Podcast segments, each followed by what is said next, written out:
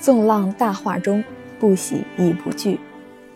季羡林语录：如果说我真有什么优点的话，那就是我还能有一点的自知之明。季羡林有自己的座右铭，他说：“陶渊明的纵浪大化中，不喜亦不惧，是他的人生态度。人从哪里来，还是要到哪里去。”回归大地母亲的怀抱，这是谁也无法更改的规律。因此，没有必要为生活中的种种悲欢离合而情绪大起大落。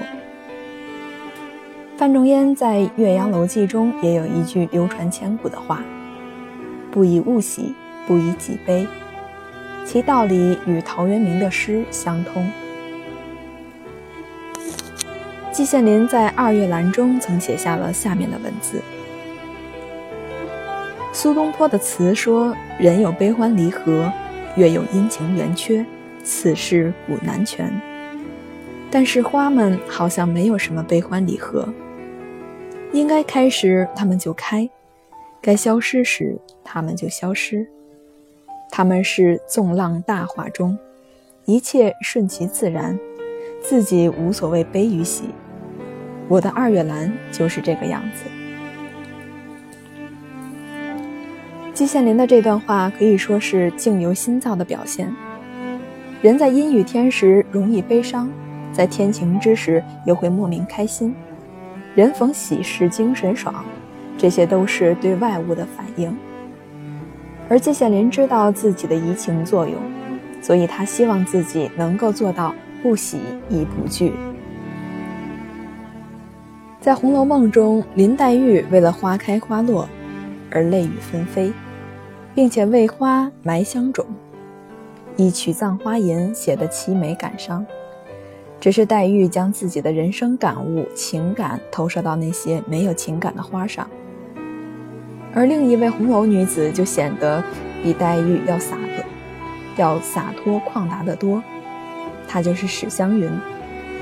湘云醉卧花丛里是《红楼梦》中一个非常著名的片段，那些花瓣同样也是飘落。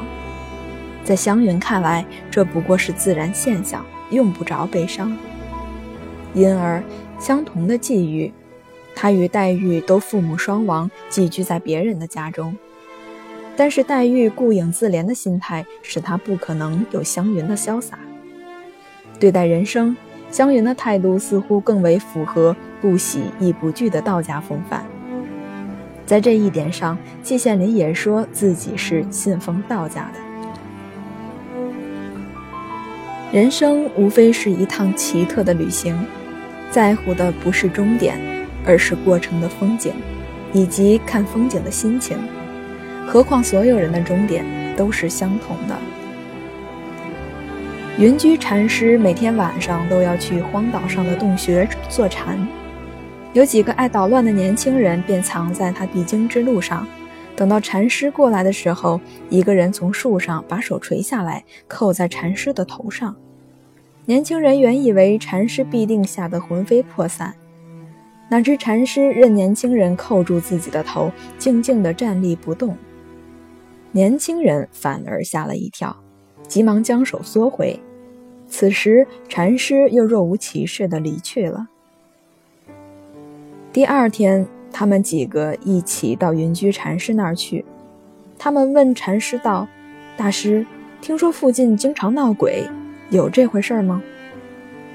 云居禅师说：“没有的事。”是吗？我们听说有人在晚上走路的时候被魔鬼按住了头。那不是什么魔鬼，而是村里的年轻人。为什么这样说呢？禅师答道。因为魔鬼没有那么宽厚暖和的手呀。禅师紧接着说：“临阵不惧生死是将军之勇，进山不惧虎狼是猎人之勇，入水不惧蛟龙是渔人之勇。和尚的勇是什么？就是一个字：悟。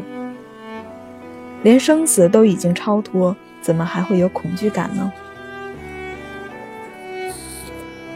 世事变幻，福祸无常。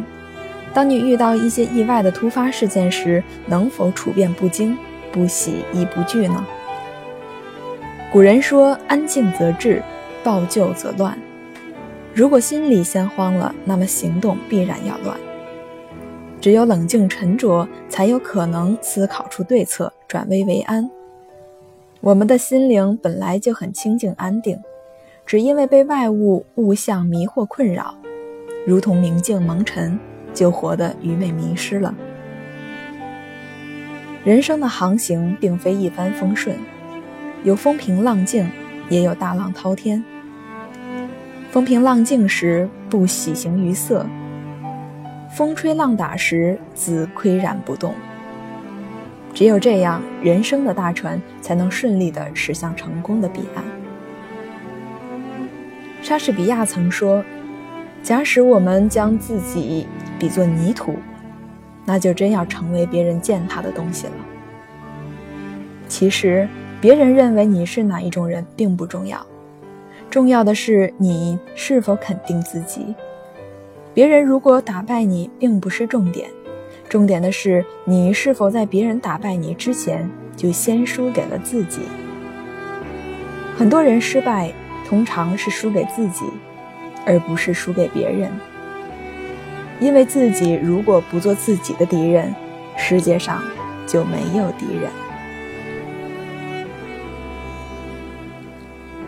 一日一心得。一个不输给自己的强者，他是不忘自己人生权利，纵化大浪中选择不喜亦不惧的人。他是能正确对待失败、永不放弃的人。他是有傲骨而没有傲气的，看重自己做人尊严胜过自己生命的人。